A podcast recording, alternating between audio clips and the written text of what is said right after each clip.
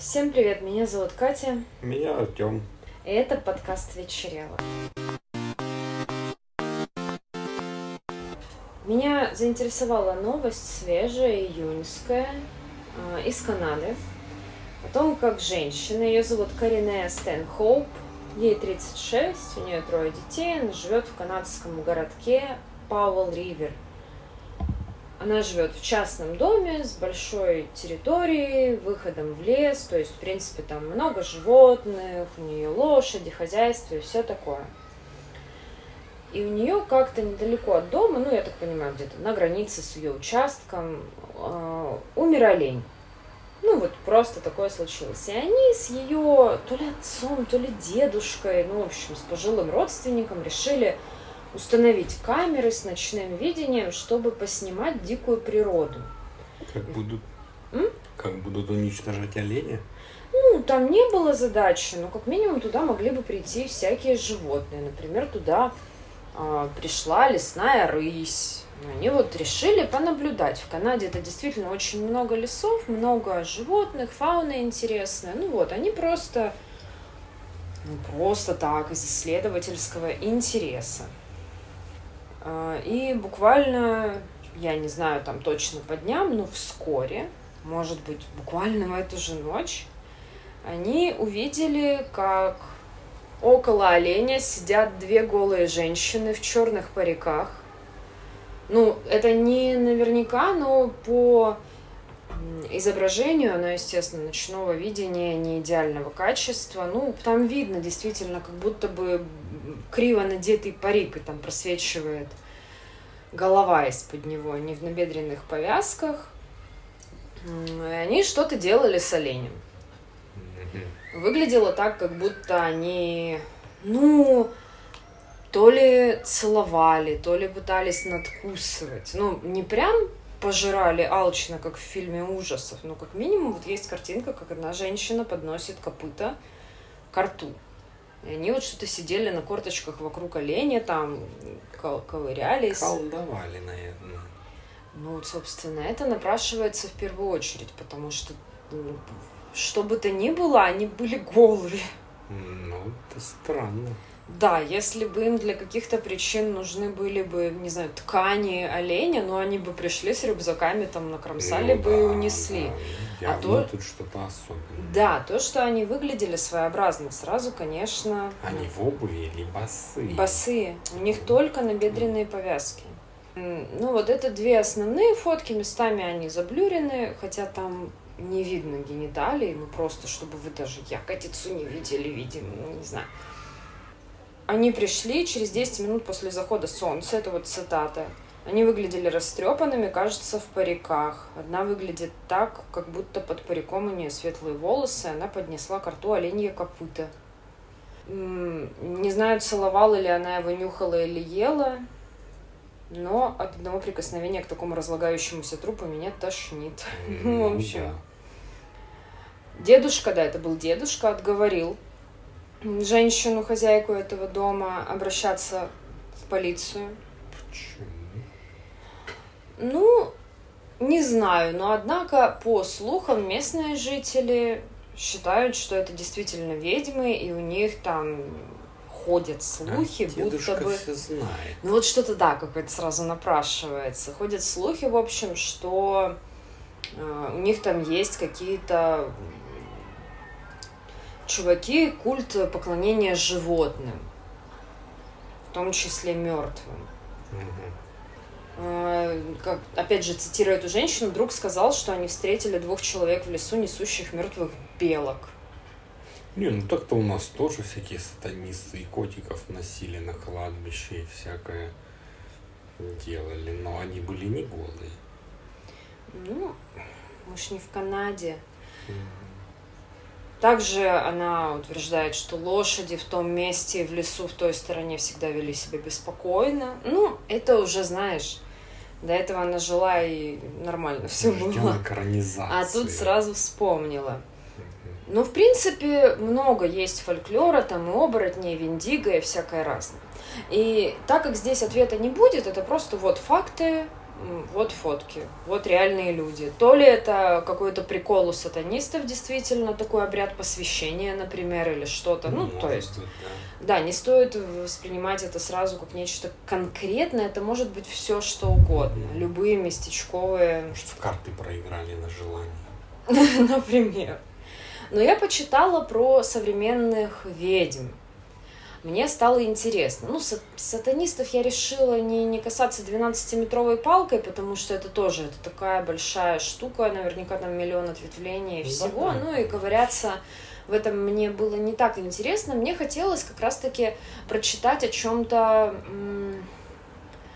вполне реальном, будничном, существующем в наши дни и без такого отчетливого негативного подтекста.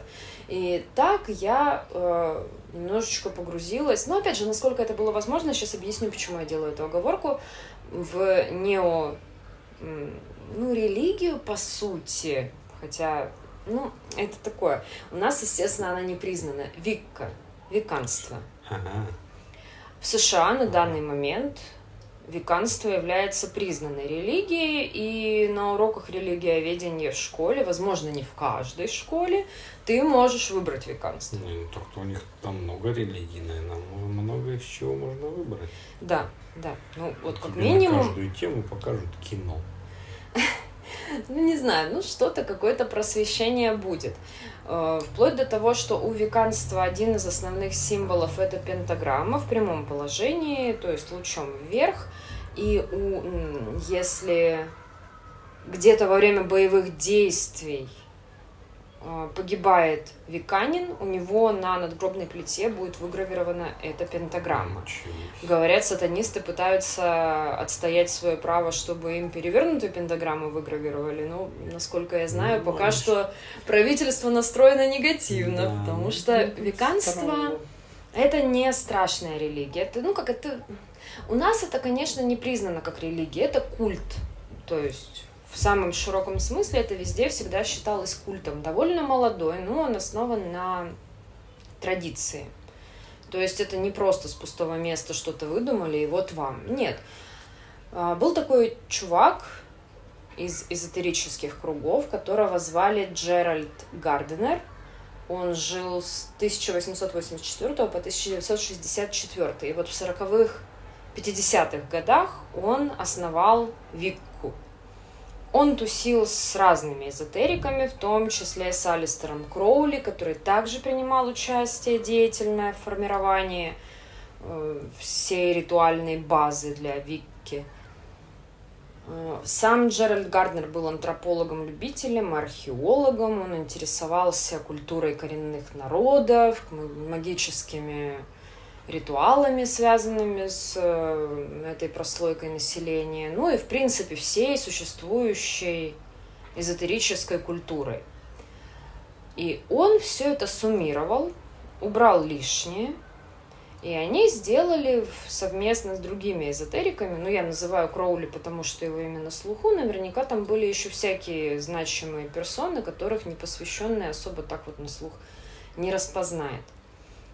Викка это считается языческим культом, хотя по сути там всего два божества, мужское и женское. В некоторых традициях Викки они могут э, включать в себя как бы разные ипостаси, то есть это уже получается политеизм, но вот по сути воплощение женщины, матери, богини может включать в себя разные там подуровни других божеств. Но по большому счету это просто женское и мужское начало. И все. И весь культ построен на поклонении природе. Как Все мило. традиции связаны с природой. Собственно, что такое прямая пентаграмма? Это четыре стихии плюс человек, заключенные в круге вечной любви. Это весьма позитивный культ. В- Вообще, если так вот смотреть все изначальные постулаты Викки, там очень много про то, чтобы не вредить, не совершать преступлений, вообще беречь себя, свое психическое состояние, нравственное состояние, соблюдать аскезы, чистоту, соединяться с природой. одним из основных постулатов было также идея о троекратном возвращении к тебе всего, что ты творишь. А с чем это было связано? Это очень профеминистский культ. Там были и мужчины, и женщины, но э, женщины все-таки ведьмовство, именно вот женское начало, очень считалось сильной штукой, было очень много женщин. И для людей, которые изучали в середине прошлого века и пытались погрузиться в эту традицию, это было очень прогрессивно. Ну, Собственно, именно веканство породило много-много фильмов и книг, которые до нас дошли уже ближе к 90-м. Но вот это а, Иствикские ведьмы, фокус-покус, собственно, именно веканство породило так называемое направление kitchen witches. То есть веканство позволило взять магическую традицию и применять ее дома. От тебя не требуется, по сути, ну, практически ничего, все очень доступно. Ты соединяешься с природой. Там, конечно, есть вполне конкретные ритуалы. Если ты уже посвящаешься в Ковен, если ты общаешься с другими, многие там наставников имеют, то происходят вполне действенные вещи. Но, в принципе, тебе не обязательно все время находиться с кем-то или жить какой-то общиной. Это mm-hmm. доступно каждому. Ну, то, конечно, интересно тогда. Эм, веканство позволило довольно свободно обращаться с атрибутикой и сделала ведьмовство эстетичным. У каждой веканки, веканина должен быть свой алтарь, у которого при этом нет никаких правильных ну, признанных канонов, как его составлять. Там могут а, быть ну, кристаллы, обереги. дома и квартиры всех этих да. людей. Это... У каждого там свой набор всего. Да. Mm.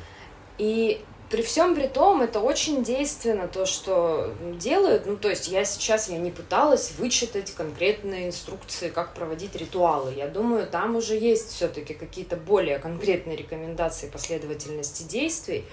Но по большому счету ты сам ориентируешься по себе и можешь свободно все адаптировать под себя. Это очень гибкая традиция. И вот современные векания, это я вот смотрела, как это было с самого начала. С самого начала, конечно, вот этот Джеральд Гарднер, он пытался создать некие вот, ну, движения. Но очень быстро стали ответвляться, как-то их называли, типа эклектичные направления, и их стало очень много. На данный момент, если зайти на какой-нибудь эзотерический портал, где более-менее есть там, ну, какой-нибудь энциклопедический раздел для вот, да, вот где помимо основной тематики можно вообще пройтись по эзотерическим понятиям. Сейчас, чтобы стать веканином, не нужно ничего. Ты просто читаешь книги, лазишь по порталам, интересуешься, общаешься на форумах. И все, теперь тебя ни, ни и посвящения просто... никакого не будет. Это не обязательно.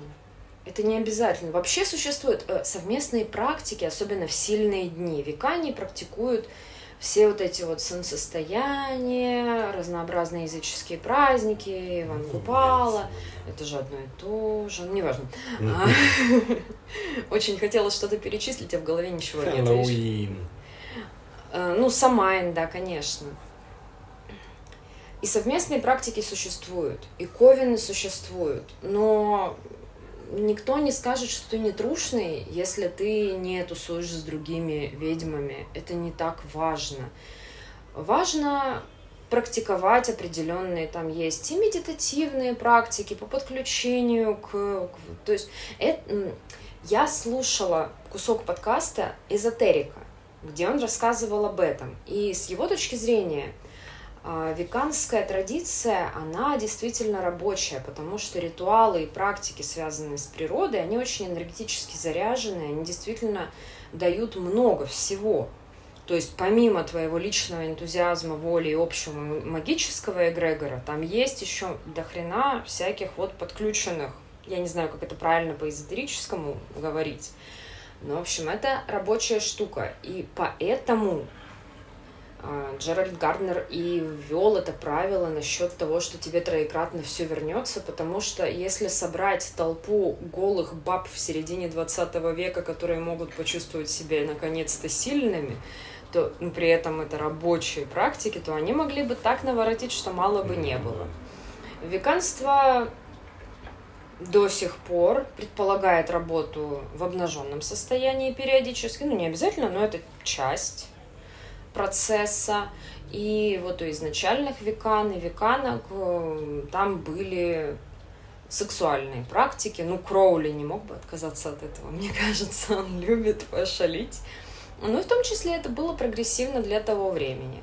И почему оно так распространилось? Потому что, во-первых, действительно женщинам хотелось почувствовать свою силу и власть, а не так много было вариантов. Время настоящей эмансипации тогда еще не настало. Помимо этого было очень много хиппи и прочих движений. Часть из них, они и так уже дети природы, дети цветов, почему бы еще не помогичить. Это все очень органично вплелось в ту культуру, и там уже каждый выбирал себе конкретное направление, куда он в итоге двигался. У нас в России сейчас, конечно, все это есть, но пока не был налажен нормальный информационный обмен, разумеется, до 90-х, конца 80-х, ну, мало кто знал. Ну, конечно, распространено это не было. Но у нас из своих фольклорных традиций немало. Я думаю, если даже провести какое-то сравнение, у нас наши ведающие, ну, собственно, ведьмы, тоже прекрасно с природой всегда работали по лесам. Да, То есть это по да, даже это... там бегали вокруг идолов своих. Да, я думаю, по большому счету, все это вокруг да около одного и того же. Но веканство, оно в итоге как-то пытается быть такой светлой штукой. Но... Получается у них у кого-то получается, у кого-то нет. Тут же, сейчас нет таких жестких правил. По большому счету, делаешь, что хочешь. Ты можешь начать с этого, потом подключать какие-то дополнительные практики, работу с чем-то еще. Это же никто не заставляет тебя ограничиваться чем-то одним, в общем, насколько я могу судить по тем эзотерическим рассказам, с которыми сталкивалась. В общем, это было любопытно. Не знаю, входит ли в веканство обнюхивание мертвого оленя. Наверняка какая-нибудь ветвь только этим и занимается. Да, вполне возможно. Ну, вот так вот я немножко узнала о Викке. Это интересно. Про сатанинство, кстати, да, не так давно тоже задавал себе вопросом, но раз затронули уже чуть-чуть, что ну, отверж, отвергают же как религию, как вообще какую-то распространенную. Но по сути, все, кто верят в Бога Иисуса, они верят и в дьявола, сатану, и они должны признавать существование его. Ну, они же говорят тоже об этом. Но там нельзя религию с сатаной, а тут можно нехорошо как-то. Ну, я, если честно, не вникала в, в программу партии сатанистов, в чем там у них основной прикол, они чего ждут, антихриста? Наверное, да. Не знаю, не знаю. Во-первых, конечно, кто решает, ну вот, в принципе, угу. что считать религией, что нет. Ну, по сути, там должно быть какое-то число поклонников последователей, ну там, наверное, есть. Но все равно потом и комиссии, и всякое. Ну, у нас же большинство все-таки тех, кто признает христиане там и все вот это вот. Не, ну а почему не признать сатани... сатанинскую, допустим, религию в нехристианском мире? У них же нет ну, вот. такого дилеммы. Mm. Ну, я, правда, да, я не знаю. Можно изучить.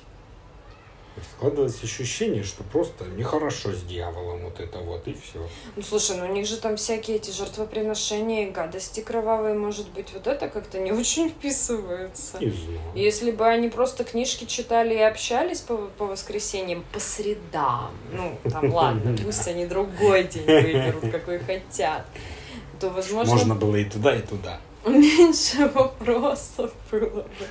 Ну да. Там же, возможно, все-таки, да, проблема в каких-то их действиях. Ну, Кто знает. не знаю. Мы посмотрели, вернее, пересмотрели специально для подкаста фильм, который называется «Думаю, как все закончить». Снял его Чарли Кауфман. Мы обсуждали как-то ну, уже достаточно давно в одном из первых выпусков фильм «Нью-Йорк, Нью-Йорк». Также он снял «Вечное сияние чистого разума», быть Джоном Малковичем. В общем, такой серьезный дядечка. Он снят по книге Иэна Рейда, Иэна Рейда. Он выступил также как э, сценарист вместе с Чарли Кауфманом. Помогал. И мы этот фильм смотрели, когда он только вышел, и так уж вышло, что я совсем недавно э, прочитала эту книгу. И было интересно его пересмотреть, и я, возможно, иногда буду делать какие-то ремарки относительно своих впечатлений ну, по поводу разницы между оригиналом и фильмом. Если без спойлеров, то главная героиня, ее по сюжету зовут э, по-разному, у нее там периодически менялось имя. Я вот в книге не обратила на это внимание, по-моему, она довольно безымянная там как-то была, ну, то есть она а, даже просто в описании к фильму, где пишут имена персонажей, просто girlfriend. Она со своим парнем Джейком едет на ферму к его родителям. При этом попутно мы слушаем ее мысли, рассуждения. Она хочет с ним порвать, но как-то, в общем, не решилась сказать об этом и едет. Едет на эту ферму. А, Они общаются, на ферме много странного. В принципе, в фильме мне показалось очень сильно градус странности выкручен в книге. Нет, в книге было не так. По крайней мере, у меня такого впечатления не было. Но вообще, когда пытаются сравнивать текст и экранизацию, мне кажется, это, ну, ну, это неблагодарное дело, в общем-то.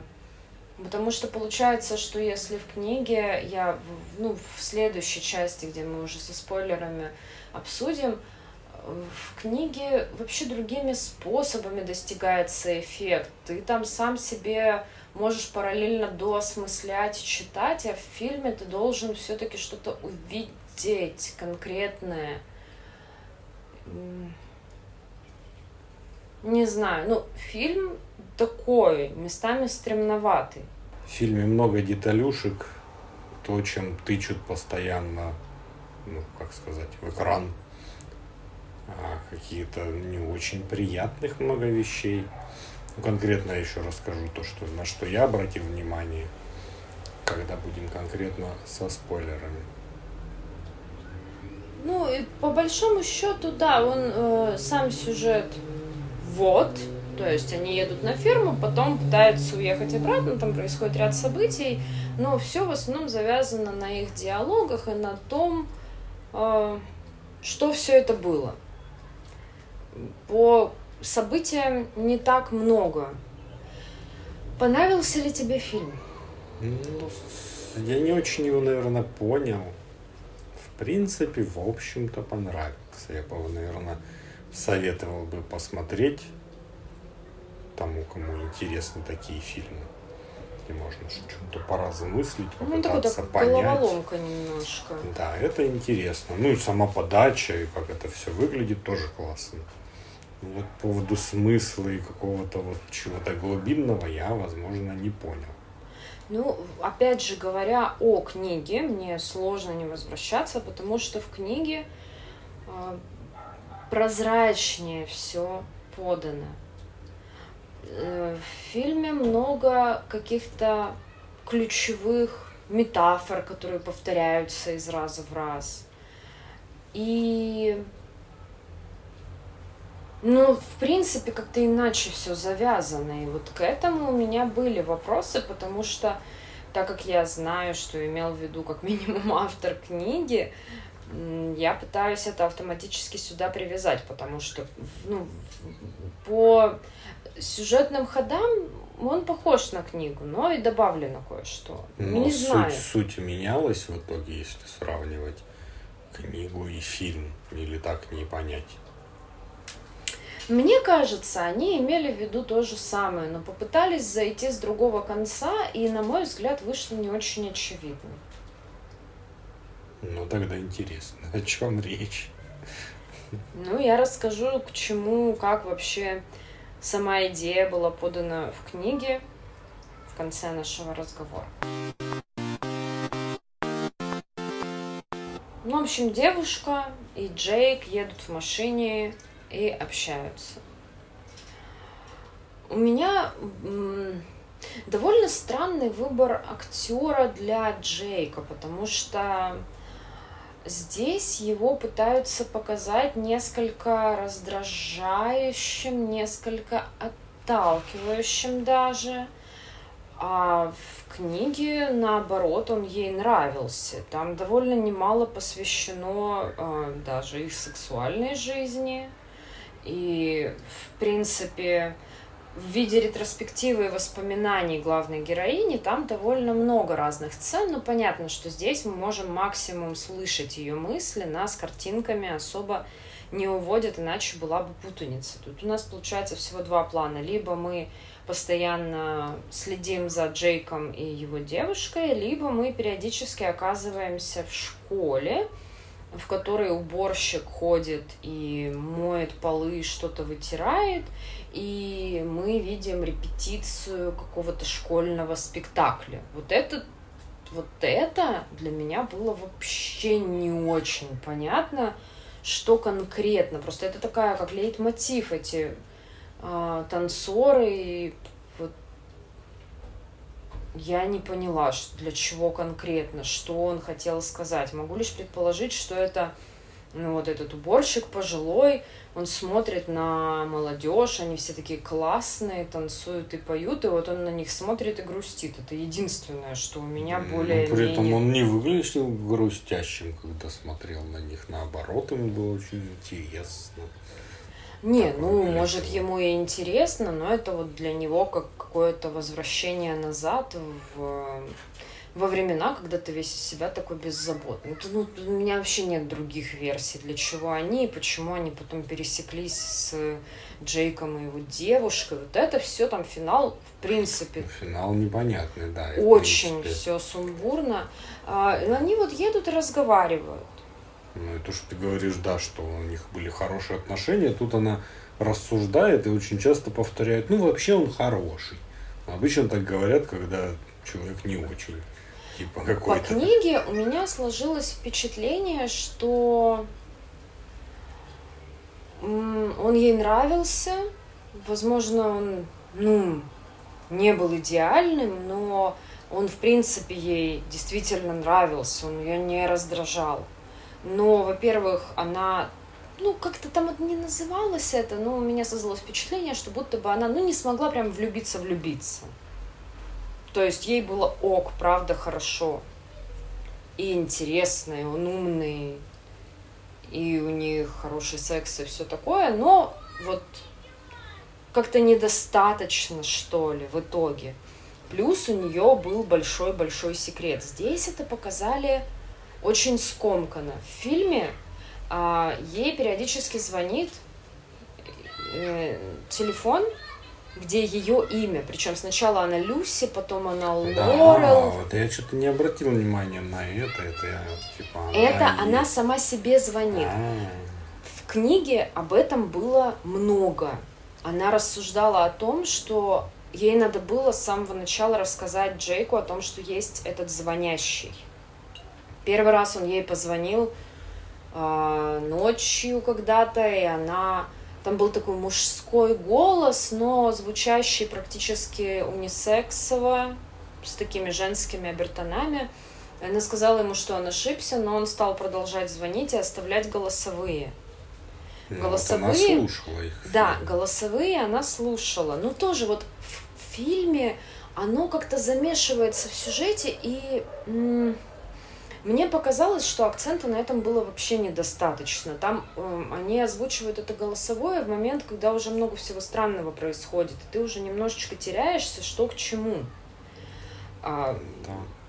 А в книге об этом с самого начала, и что это довольно стрёмные голосовые, а, в которых говорится о том, что надо сделать выбор, один главный вопрос. Ну и там такие вот почти как предсмертная записка, но более странная и стрёмная. Ну, что-то такое она сама в мыслях своих Да, озвучила. да, да, да, да, да. В книге, опять же, в какой-то момент этот э, голос ей записал, голосовой, которое было примерно таким же, но туда добавилось в конце еще, что я знаю тебя, я знаю, какая, как ты пахнешь, какие у тебя волосы, какая у тебя кожа, что-то еще. В книге этому очень большое значение придавалось, и мне кажется, она чувствовала себя очень хреново в связи с этим и не могла никому это доверить. И это было одной из причин, почему она хотела все закончить с, с Джейком. Хотя, а, в принципе, в контексте фильма, думаю, как все закончить, а, означает вовсе не отношения с Джейком, а самоубийство. Поэтому, ну, это такая многозначительная фраза. А, Но они приезжают на ферму, там родители, они странно себя ведут. Э, Почему-то в фильме главная героиня постоянно представляется как разный человек. То есть они начинают с того, что она художница, потом она оказывается учительницей, репортером, кем-то Там еще там. физик, там, Там всё. очень много, да. Э, Она периодически немножко по-разному одета. В какой-то момент э, родители Джейка приходят в разных возрастах своих, то есть как будто бы вот, вот они старые, вот уже там на смертном одре, а вот наоборот мама как будто бы вот только там Джейк должен быть малым совсем, она в таком старом из 70-х костюмчике ярком с конским хвостом, вот еще что-то, то есть такой вот мешанина, какие-то странные зловещие звуки, поцарапанная дверь, как будто кто-то пытался вырваться оттуда. Но это все как-то недообъясняется. Потом много деталей. Допустим, она сначала показывала родителям Джейка на телефоне свои картины, потом она видит эти картины в подвале, это картина какого-то художника, то есть непонятно. Получается, что многое из того, о чем они говорили, это какие-то то ли воспоминания Джейка из его детства, то ли, ну вот, Ну да, но там еще помимо этого очень много вот то, о чем я говорил. То она обращает внимание на очень плохо выглядящий ноготь матери. В книге То фишка вот была в том, прям- что у нее, у этой матери, да, она была, во-первых, босая, что было довольно необычно. Ну, во-первых, не ходят босиком обычно дома. А, Плюс это зима, это ферма, вряд ли там супер жарко. Ну да. А она была в легком летнем платье в книге и босиком. И да, главная героиня обратила внимание, что у нее нет ногтя на большом пальце ноги. И в самом конце она была в этой вот школе, и она посмотрела вниз и увидела, что она босиком, и у нее нет ногтя на большом пальце ноги. То есть в книге оно как-то... Все эти повторы, они дозировались и все подводили к одному. А здесь шквал какой-то странной крепоты, в которой, да, есть какая-то логика, но ты а, трудно все уловить и заметить, потому что там было вплоть до каких-то книг, постеров на стенах, надо обращать внимание капитально. В этом смысле то, о чем я говорила, что трудно сравнивать визуальную подачу с текстовой. Ты когда читаешь, как правило, все-таки слова ты не пропускаешь. Ну да, нет, здесь очень много было именно вот разговоров их с самого начала, где они там какие-то цитаты называют каких-то авторов, мюзиклы, какие-то фильмы. Я сначала подумал, может, стоит подгугливать, но они вот так вот шпарили один за одним, там, с одного на другой переходили. Я думаю, ну все, ну, надо либо разбираться, либо не обращать внимания, потому что там очень много ну, каких-то таких вещей, ну, я не в курсе, о чем они говорят. М, В книге они вообще про другое несколько говорили.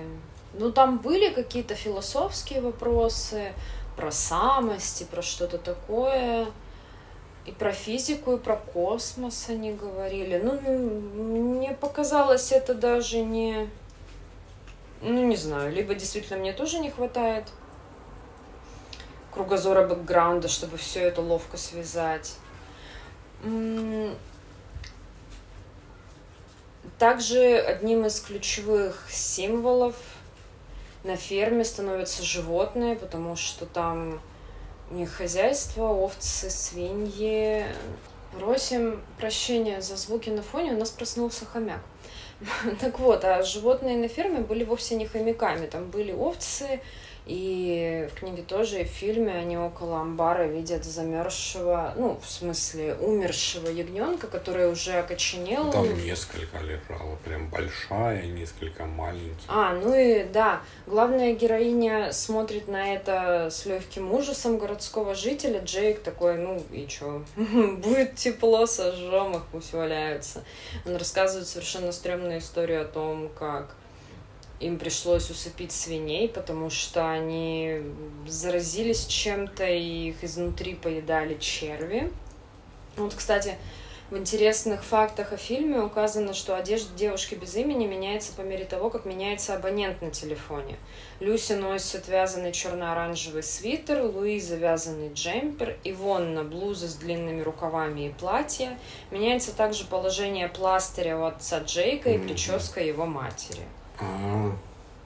Ну, прическу, да, я заметил.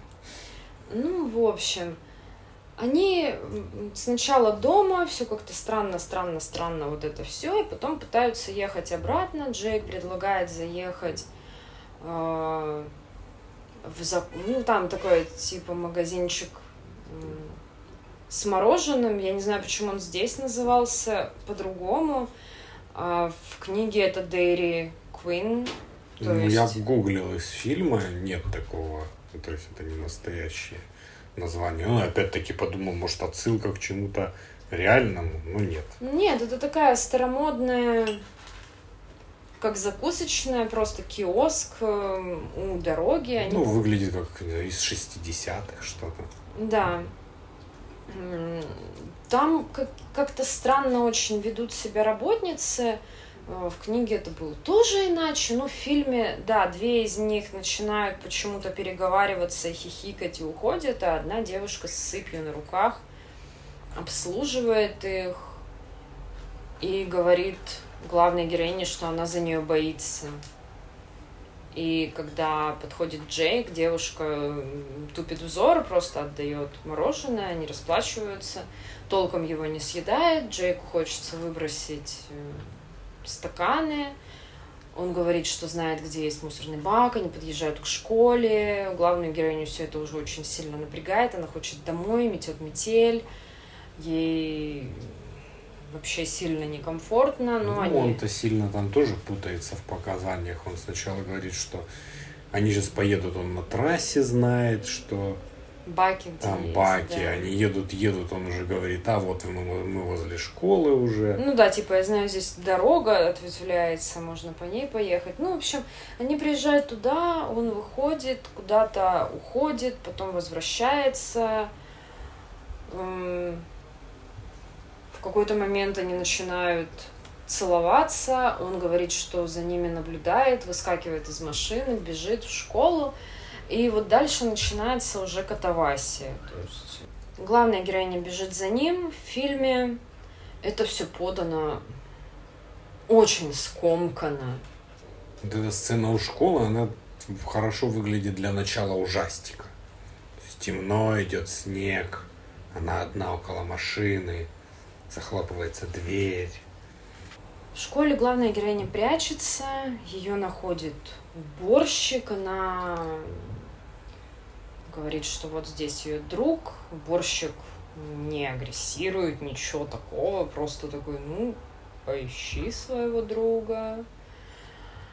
И начинается часть, связанная с музыкой, танцами, песнями. Снова приходят как бы школьники, но теперь они такие танцоры балетные, они отыгрывают собою как бы Джейка и как бы его девушку танцем показывают развитие отношений, что-то еще.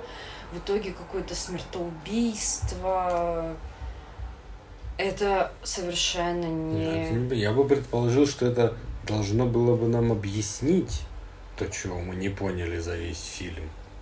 Ну да, а при этом в конце нам показывают, как Джейк сильно не, не по-настоящему подстаренный, также сильно не по-настоящему подстаренные а, его девушка, его родители, всякие другие люди, которых мы до этого не видели, но они, очевидно, его какие-то друзья и коллеги сидят в зале, ему как бы вручают премию, он начинает петь грустную песню, тут же появляется декорация деревенского домика, ну, типа фермы, видимо, там еще чего-то, и он поет песни про свою несчастную, тоскливую, одинокую жизнь.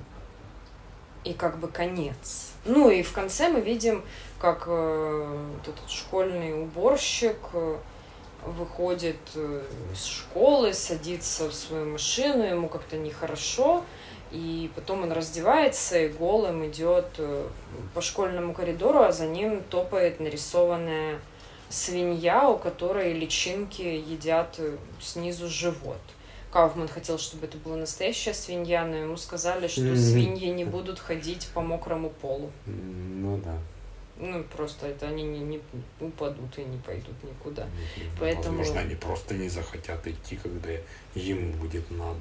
Не, ну это, возможно, при должном усердии можно было бы как-то наснимать и намонтировать, но, короче, по гладкому кафелю школы свинья своими ну, копытцами да. никуда не пойдет. Поэтому они нарисовали и добавили туда анимацию, связанную с рекламой вот этого магазинчика с мороженым и всяким разным. А, собственно, вот это вот то, что он разделся, это же иллюстрация того, что он замерзает, людей когда обморожение сильно им жарко становится, они могут начать раздеваться. И вот как бы вот. То есть понятно, что ну, он как бы умер, и там тоже мысли о том, что, возможно, даже после смерти эти личинки продолжат тебя жрать. Ну, вот, вот это вот все, ну, да. философские разговоры. Но вот если говорить про фильм, как все это связать воедино – не очень понятно. Не, ну я как-то себе связал. Ты сейчас разобьешь своей книгой. Нет, рассказывай. По сути, давай. все это в голове уборщика происходит. Это его память, потому что он и есть этот Джейк. И картины, которые девушка показывала, потом были в подвале, там было подписано, что это Джейк. А длинное имя это уже, ну, видимо, там другое имя, то есть это настоящее имя этого человека-уборщика, а Джейк это его типа псевдоним. Mm. Ну и то, что он там рассказывал разное, все время у них истории знакомства, еще чего-то. По сути, это то, чего он, может, хотел добиться в жизни, но аж о чем-то мечтал, быть физиком, получить Нобелевскую премию, ну вот как люди мечтают. Mm-hmm. А стал уборщиком одиноким еще. Ну, вот единственное, что я так и не понял, может, она воплощение его девушек или его жен, поэтому они с разными именами, например. Может быть, еще что-то. Но как бы, да, это просто вот какое-то завершение его жизни, и вот все перед глазами промелькнуло. Вот это. А дальше как бы, я не знаю. Да, все ты правильно понял. В книге так и было, но там вот немножко по-другому акценты расставлены. Девушка все-таки там одна. И в разговоре с ней Джейк в книге как-то упоминал, или кто-то, или мама его упоминала, или папа, по поводу того, что у него есть брат, у которого как-то все не очень получилось в жизни. И вот в книге этим братом оказывается сам Джейк. То есть не было никогда брата Джейка, да, того, которым он нам предстает с самого начала, он себе фантазирует. У него были проблемы с социализацией, там, с чем-то еще. И он познакомился с этой девушкой, так же, как и вот это все рассказывалось, но он так и не попросил ее номер. И вот это все дальше, это он а, себе воображает. Его друзья вытащили там на какой-то квиз в кампусе. Ну, это вот первая история, просто потом была другая история да, да, да. знакомства. Это вот та, которая была в книге. Просто то, как он фантазирует, что все-таки они потом встретились, у них были отношения, он повез ее знакомиться с родителями. И за счет того, что вот когда твой мыслительный процесс, он же не может быть как книга или как фильм абсолютно однородным. И туда, получается, вот входили вот эти вот вкрапления, ответвления, вот этот вот голос, который звонит, это его мысли. Он пока фантазирует, у него там же параллельные мысли, ну, потоки. Да, да, Мы же не мыслим одной вот линией непрерывной. У нас же там дофига всего каша целая. И вот он пытается, автор, передать, как оно все такая диффузия происходит. Насчет э, семьи, дома, там не было такого особо. То есть тут... Вот это его трешанины непонятные не, не, не было. Не было. Не это было. было красиво. Но это нам пытаются визуальными средствами показать то, что в книге подается текстом. Поэтому они прибегли вот к такому, что у тебя тоже, по сути, ты же, когда вспоминаешь маму или папу, у тебя же тоже они рандомно могут быть из разных периодов времени, да, например. То есть ты же не, не моделируешь какую-то одну бетонную ситуацию. То есть мне кажется, он вот это пытался продемонстрировать, что для тебя это вот ты фантазируешь, а оно такое, как под кислотой все время. Ну, я имею в виду, как в фильмах или в мультиках показывают, как под кислотой. Вот да, какой-нибудь да. Yellow Submarine, все перетекает одно в друг друга, постоянно меняет, не имеет четкой формы. И с самого начала в книге между главами такими вставками какие-то люди разговаривают о ком-то, кто совершил что-то очень сильно страшное. И они типа, а правда вот говорили, там было столько крови, да, все просто в ужасе, ну, кто бы мог предположить. Вот буквально по несколько фраз между главами. И в конце, когда там вот эта вот главная героиня в книге, она попадает в школу, то есть Джейк уходит в школу, да, это все довольно близко к тому, как в фильме, но она его уже не находит. Она начинает ходить по школе, она боится, что кто-то там будет ее преследовать, ей стрёмно, она пытается прислушиваться, не слышны ли где-то шаги, лазит из одного корпуса там в другой по каким-то коридорам, долго, долго, долго, ну то есть уже, да, теряется какое-то ощущение реальности, адекватности, там же она смотрит и видит босую ногу, как была у мамы, еще что-то. И так мы понимаем, что это сам Джейк постепенно. То есть постепенно у нашего главного голоса, основным голосом всегда была главная героиня в книге. То есть это все ее, ее слова, ее воспоминания, ее пересказы. И вот она постепенно возвращается и сливается, и он уже говорит о том, что это мы. Вот это все мы. И да, снова тот самый вопрос, думаю, как все закончить. И постепенно нам так вот рассказывается, что не было никакого Джейка физика, а был только уборщик в школе, который по ночам отмывает туалеты и все такое.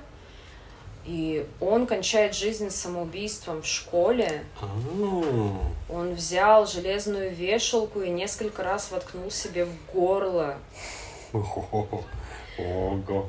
Там вот было в их танце момент с кровопролитием, но там это было показано как-то в каком-то противостоянии. Ну, там уборщик, ну, типа, танцующий уборщик напал на, на Джейка. Джейка. И, да и они что-то за нож боролись, и один другого Ну, порнул. в данном случае, мне Ну, кажется... как бы такая, а ты вот, когда ты объяснила это, можно притянуть ну, это все, Ну, это очень-очень постольку, поскольку. И в самом конце книги, вот что мне понравилось, вот это было просто супер. В самом конце снова вот эти голоса, то есть просто два чувака обсуждают такую новость. Представьте, уборщик там зарезал да. себя в школе, ну это же жесть, я думаю, все судачат. И он, а, мужской персонаж, говорит абстрактному женскому персонажу, типа, да, вот прикинь, не, не было ничего, никто не знал, с ним никто не общался, он всегда был странный, он уже там не молодой. Единственное, что от него осталось, это тетрадка, в которой было что-то странное, что-то вроде дневника или записок. И там как-то так сформулировано, что Прежде чем судить об этом, предлагаю тебе прочесть это сначала. И это конец книги, и ты переворачиваешь на первую страницу и читаешь ее заново в контексте этого. Вот это было хорошо. Да, это прям как книга, прям Да. задумка Книги хороша. гораздо понятнее. Здесь это интересно, но, на мой взгляд, сильно не очевидно. То есть, ну, да, абсолютно, я не понял. ты пришел к правильным этого. выводам в целом, Ну да. но часть вот визуальных штучек, ну, они повисают, их Ну не да, ну просто он, получается. когда вот он закончил работу, и уже как бы нету больше никого, он один, уборщик старый, садится в машину, вот это его начинает там трясти, он начинает раздеваться. Я так подумал, ну все, инсульт, инфаркт. Да, да, да, а да. все это, это у него уже в мозгу начало клинить заранее, у него какие-то Ну, образы. или клинит заранее, или он просто там пока полы мыл, дофантазировал себе. Типа То есть того, это уже да. не важно. Да, в фильме показано все бескровно, просто что ему стало плохо, он замерз. Все. Ничего. В книге помощнее. Ну, может быть, они не рискнули тему с суицидом брать, потому Ну, что тогда это вообще тема тогда триггерная. Что все закончить тогда? Это же вообще все как-то не складывается. Да, тогда не складывается, потому что здесь как раз думаю, как все закончить, потому что хреново. Ничего не получилось. Вот все, чего хотел достичь, ничего не Ну, достиг. да.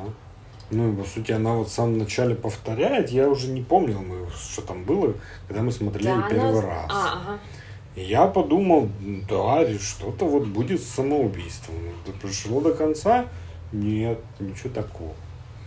Я примерно пом- помню, что там, ну, что-то вот такое будет абстрактное. Но, ну, тут, да, что, книга лучше?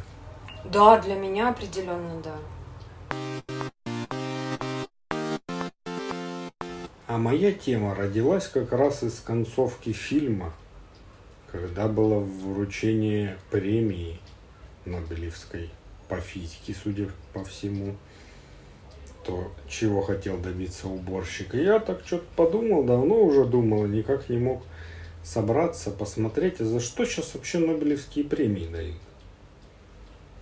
Потому что раньше, как-то когда-то я, когда я был маленьким, я смотрел новости.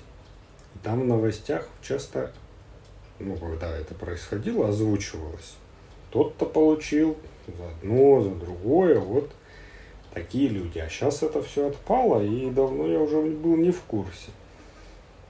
И вот, Нобелевская премия для тех, кто не в курсе. Ты, наверное, в курсе. Жил-был Нобель. Человек, изобретатель, в 1833 году родился, изобрел динамит. Был инженером, строил заводы, получил очень много денег, потому что динамит всем помогал воевать. В какой-то момент прочитал про себя гадостную статью в газете о том, что вот, ну там была какая-то вещь с тем, что его перепутали и сказали, что он умер, и с такой радостью написали, что вот главный убийца наконец умер, что-то такое. И он очень сильно расстроился решил, что надо все менять. А жизнь подходила к концу, и он оставил завещание о том, что все его имущество, которого было очень много, будет переведено в ликвидные ценности, в ценные бумаги, в деньги, золото, что там еще. И каждый год специальная комиссия будет давать премию людям, которые за этот год достигли чего-то классного в определенной области. И он тогда и выделил физику, химию, физиологию или медицину, это вот одна, литературу и премия мира. Мгм. В принципе, все тут понятно, кроме премии мира, потому что она уже тогда была, ну, как бы то, что он озвучивал, это вклад в сплочение наций, борьба с рабством, уменьшение армий, ну, то есть все, что связано с меньшим количеством войн и всяких угнетений. Мгм. Постепенно эта часть превратилась в что-то более политическое, потому что ну кому там только не давали. И Обаме давали, и всем давали, в общем. Вот. Остальные все более понятные, Физика, химия, медицина, литература, все ясно. А литература для меня лично выбивается, наверное, она бы, должна тоже быть здесь. И вот я решил глянуть, за что давали премии в 22 году. В октябре каждого года проходит вручение. Кратенько пробежимся, просто ради интереса. По литературе премию получила французская писательница Анри Эрно. Угу. Знаешь такое? Ну, у меня она в лонг листе, да, для чтения есть. Вот, по сути, ей как бы дали не то, что за вот конкретно в этом году на тебе премию. Я так понимаю, уже довольно давно именно в литературе. Да, это не за какой-то год. Это, это все дается по... просто вот по да, факту да, того, да. что вот за деятельность. За все, да. Угу. Ей уже 82 года, то есть уже 83 в этом году. Озвучили так, замужество и клиническую остроту, с которой она раскрывает корни отчуждения и коллективные ограничения личной памяти. Угу. Вот за это. Ну, она писала какие-то вещи, и, насколько я понял из описаний, что она делает это довольно своеобразно.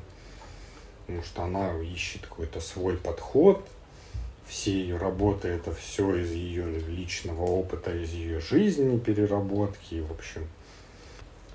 Много у нее всяких романов, романов, в том числе парочка вот как раз переведенных, изданных у нас есть. Это память девушки и во власти. Вот, с литературой, в общем-то, понятно. Ну, человек много написал, наверное, хорошо. Как я не очень увлекаюсь и разбираюсь, хорошо. Дальше идем. Нобелевская премия за физиологию и медицину. Каждый год тоже разное получается ну, как бы, за разные сферы награды, потому что они изначально объединили и физиологию, и медицину. То есть, допустим, пару лет назад давали за исследование гепатита С. А в этом году дали Нобелевскую премию за изучение древних людей. Угу. Тоже это многолетняя работа. А в чем суть? Только в 22 году был закончен огромный проект 40-летний котором был раскрыт и разобран полностью геном человека. Только сейчас мы знаем, что у нас в геноме. До этого было непонятно. Даже в 2003 году, когда стартовал проект, было на 85% только изучено, из чего состоит геном. И вот Сванте Пабо, а, он, как бы, я так понимаю, участвовал и вот в этой части про общий геном, но его работа была в изучении неандертальцев, их тканей, клеток, ядер клеток и полное сравнение с нынешним геномом. То есть он, по сути, на 100% разобрал, что было у неандертальцев, и полностью сравнил с тем, что есть у нас. Как выяснилось, очень много чего общего есть. По сути, это очередное доказательство того, что неандертальцы конкретно те, от кого мы произошли. Ну, в смысле эволюция. Да, ну, эволюция, и вот просто есть же много веток. Угу. И есть много теорий о том, что неандертальцы это не та ветка, которая наша. Угу. Он, по сути, доказал, что это так. Премию по химии получили трое человек за клик-химию. Что это такое? А, изучали изначально люди азотные соединения, как бы так хорошенько их объединять друг с другом. Реакции типа углерод-углерод и углерод с чем-то еще. Почти сто лет назад на Артур Михаэль проводил реакции и обнаружил, что углерод а, с азидной группой и алкинами очень легко взаимодействуют. Ну, это что эти бензольные кольца? Да. Ага. Что это очень легко проходят эти реакции, все соединяется как надо, и все. Но тогда никто не мог понять, зачем это надо. И все отложили на полочку, вот у нас есть вот, вот такое изобретение. Шли годы, люди продолжали исследовать, э, и вот в этом году как раз получили трое исследователей, которые продолжали то первое исследование. Это Шарплес, Бертоци и Мельдаль. В чем суть? Вот если не вникать вот в эти названия этих всех элементов, они изобрели способ, как можно соединять разные виды углерода друг с другом а, очень быстро и максимально эффективно. То есть, по сути, у тебя есть один углерод, другой углерод, на который ты можешь наложить, какие тебе нужно в итоге, чтобы соединились ну, вещества. Таким образом, они, например, сделали мега крепкий клей, который можно склеить, там металл, например. Они мажут одним углеродом одну часть металла, другим углеродом другую, соединяют их, ничего не делая. Получается То есть это углеродный сплав. магнит. Ну, это не магнит, он как полностью спаивает, соединяет угу. все это. И невозможно разорвать его. То есть они там спаивали медные трубки, и как бы они растягиваются, но не рвутся. Mm. А, вот третий исследователь, Мельдаль, по-моему, как раз, а, там было изучение, как можно, не нарушая биохимии в организме, производить какие-то реакции. И нашли, как можно на кожу, в организм, грубо говоря, опять-таки приклеивать индикаторы, которые будут показывать где клетки рака. То есть ты вводишь это в организм, там, где рак, это все отмечается, смотришь микроскоп, смотришь аппарат, у тебя горят точки, где есть рак. При этом это абсолютно быстро, стопроцентное КПД, без лишних выделений вообще чего-либо. То есть у тебя есть одно вещество, другое вещество, ты сделал, и абсолютно чисто, ничего не надо менять. Почему она называется клик? Из-за Потому простоты? что очень быстро, эффективно и Как по просто. щелчку, типа? Типа того. То есть, по сути, сейчас сделали мгновенную и идеальную химию. То есть, как представляешь ты себе химию? Колбочки наливаешь, там пар, тут-то что-то еще, и на выходе через колечки у тебя капает одна капелька. Сейчас нет. У тебя есть капелька-капелька, садил две капельки, все идеально сработало. И это все можно использовать практически в любой области. Медицина, экология, нефтепереработки. Ну вот, как я понял, это все именно части, которые могут соединить то, что тебе нужно. И последняя сфера – физика.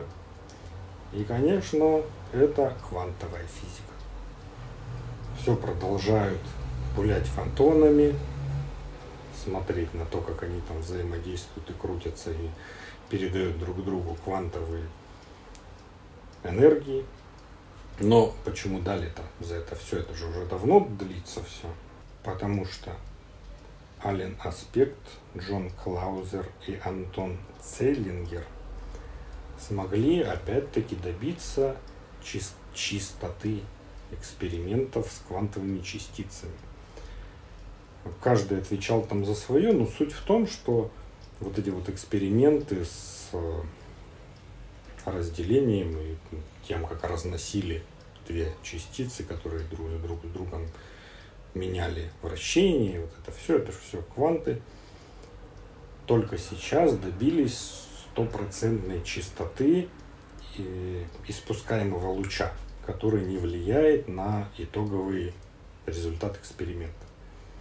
Все, что было до этого, приходилось тысячи, десятки тысяч раз повторять, потому что там не так полетело, там не так как-то отметилось, все было некрасиво. А сейчас, по сути, приводят вот эту вот передачу квантов э, к какому-то да, стандарту, который, ну, улучшить его уже нельзя будет. У тебя идеально идет Ну, передача я сигнала. Да. то, что стандартная модель, они же сейчас пытаются ее окончательно дополнить. Это вот Да. перечень всех квантовых частиц, так что, ну, это логически закрывается. Там же что-то четвертый тип нейтрино открыли. Да, нейтрино открыли, и сейчас, да, все сводится к тому, что дальше мы ждем только изобретения новых каких-то еще Технологии. либо технологий, либо открытия черной дыры, там чего еще, как в Интерстелларе. А. М, Потому что дальше двигаться именно по улучшению уже, по сути, некуда. Можно думать над использованием. Ну вот, вот до этого квантовая та же теория дала и микроволны, и сотовую связь, солнечные панели. То есть это все же вот оттуда начиналось. Дальше квантовые компьютеры, мега мощности с минимальным потреблением электричества, и, возможно, какие-нибудь квантовые двигатели, которые понесут нас на Марс или дальше. Сомневаюсь, что-то я. Да. И вот так прошла Нобелевская премия за достижение 22 года. Спасибо за этот обзор, коллега. Ну что ж, спасибо за прослушивание. С вами были Катя. И Артем. Всем пока. Пока.